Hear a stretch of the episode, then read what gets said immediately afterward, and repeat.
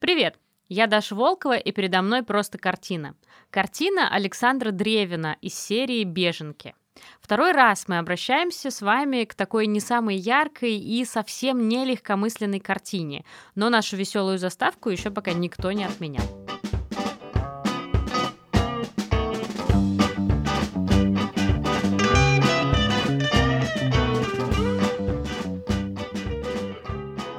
Прошлый раз мы говорили о картине Пименова «Инвалиды войны». И сегодняшнее произведение – это тоже один из отпечатков Первой мировой войны в русском искусстве. Александр Древин вырос в Риге, там же он учился в художественной школе и только в 1915 был вынужден переехать в Москву.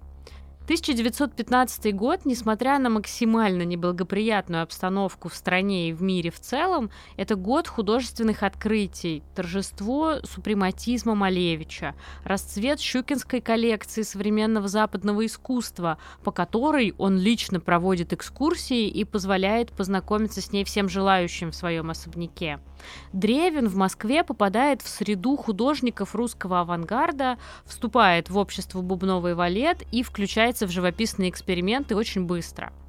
В его работах сплавляются черты одновременно и древнерусского искусства, которое также открывается ему в Москве, и современных направлений, особенно супрематизма. «Беженки» — это серия из нескольких живописных и графических работ, две из которых точно хранятся в Русском музее в Петербурге, еще одна, возможно, самая сильная из серии в Третьяковской галерее. Этот цикл изображает женщин, одну или нескольких, просто крупным планом или в какой-то бытовой сцене. На картине горизонтального формата из Русского музея, например, три женщины накрывают на стол. За таким кривым деревянным столом две женщины стоят лицом к зрителю и одна в профиль. На столе пусто и бедно. Две белые тарелки и, кажется, пустой глиняный горшок. Нет ни скатерти, ни приборов. И такой же пустой и безжизненный интерьер за спинами женщин. Однотонный темно-коричневый фон, и только в правом верхнем углу едва просматривается какая-то полка с посудой. Фигуры условные, и их темно-синяя одежда едва обозначена. В фигурах беженок Древина чувствуется сходство с крестьянами с картин Казимира Малевича.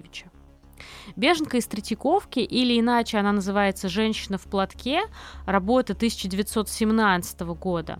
Здесь только одна женщина, ровно в центре картины. Строго в фаз и только неловкое движение рук, этакий жест растерянности, слегка нарушает общую бездвижность и симметрию композиции.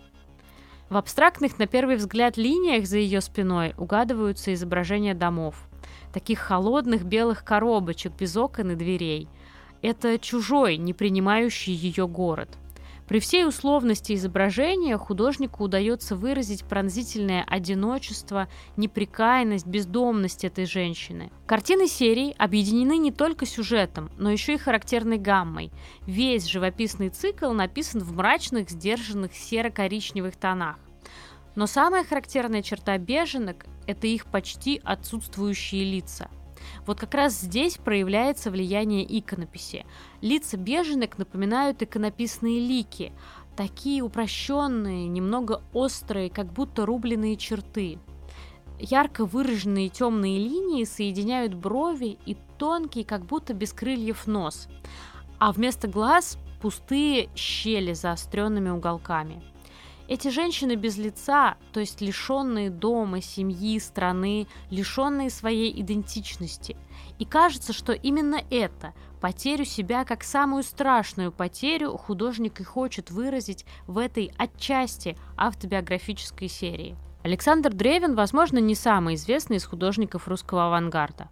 Однако в развитии русского искусства он сыграл очень важную роль. А, в развитии искусства, художественной мысли, художественного образования и даже музейного дела. В 20-х годах он возглавлял музейное бюро в Наркомате просвещения, участвовал в создании Музея живописной культуры и преподавал во Вхутымасе. И, к сожалению, как это было со многими его коллегами-авангардистами, в середине 1930-х годов его обвиняли в формализме, а в 1938 он был арестован и расстрелян. Все картины к этому выпуску я повешу в телеграм-канале. Ссылка на него будет в описании ролика.